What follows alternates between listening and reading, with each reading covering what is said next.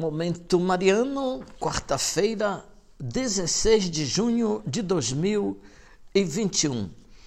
Olá, ouvinte, meu irmão, minha irmã, que bom estarmos juntos para mais um Momento Mariano, o nosso encontro com a Palavra de Deus que Maria a mãe de Jesus e São José, seu esposo, acolheram com a disponibilidade de servos fiéis. Eu sou Dom Josafá Menezes da Silva, arcebispo de Vitória da Conquista, e agradeço a sua companhia hoje, quarta-feira, 16 de junho de 2021. Estamos comentando o Evangelho de São Mateus Hoje iniciamos o capítulo 6, mas sempre do belíssimo Sermão da Montanha.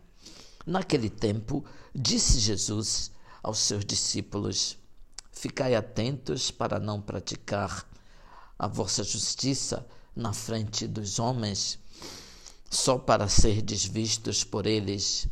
Caso contrário, não recebereis a recompensa do vosso Pai que está nos céus. Por isso, quando deres esmola, não toques a trombeta diante de ti, como fazem os hipócritas nas sinagogas e nas ruas, para serem elogiados pelos homens. Em verdade vos digo, eles já receberam a sua recompensa. Ao contrário, quando deres esmola, que a tua mão esquerda não saiba o que faz a tua direita, de modo que a tua esmola fique oculta. E o teu pai, que vê o que está oculto, te dará recompensa. Quando orardes, não sejais como os hipócritas que gostam de rezar em pé nas sinagogas e nas esquinas das praças para serem vistos pelos homens. Tu, quando jejuares, perfuma a cabeça e lava o rosto para que os homens não saibam que estás jejuando. Esmola, oração e jejum são gestos religiosos importantíssimos, mas Jesus recomenda que devem ser feitos com profundidade. Dependem da intenção. Se for para sermos admirados, elogiados, reconhecidos, não valem esses gestos. Jesus diz que recebemos a sua recompensa.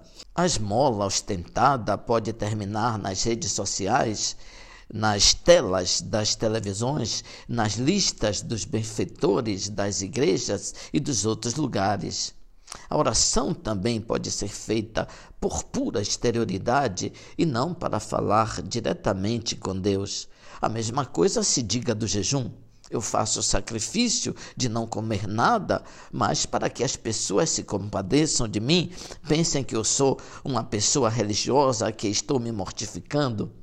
Se for para ser vistos pelos homens, já recebemos a nossa recompensa. Todos os gestos religiosos podem ser feitos para Deus e não para os homens e mulheres deste mundo. Cada um de nós vive do olhar de alguém. Qual será o nosso ponto de identificação? Se estivermos com os olhos fixos em Deus ou estivermos com os olhos fixos nos homens. Tudo deve ser feito para o Pai. Ele vê tudo. Ele nos recompensará. Jesus exagera dizendo: entra no teu quarto, onde ninguém lhe verá, somente o Pai que está nos céus.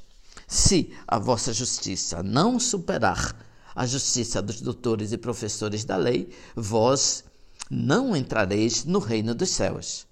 Cuidar para que os nossos atos religiosos não sejam para sermos vistos pelas pessoas. Ao contrário, devemos aprender a ser invisíveis, criativos, ajudando em segredo as pessoas patrocinando de verdade a vinda do reino de Deus.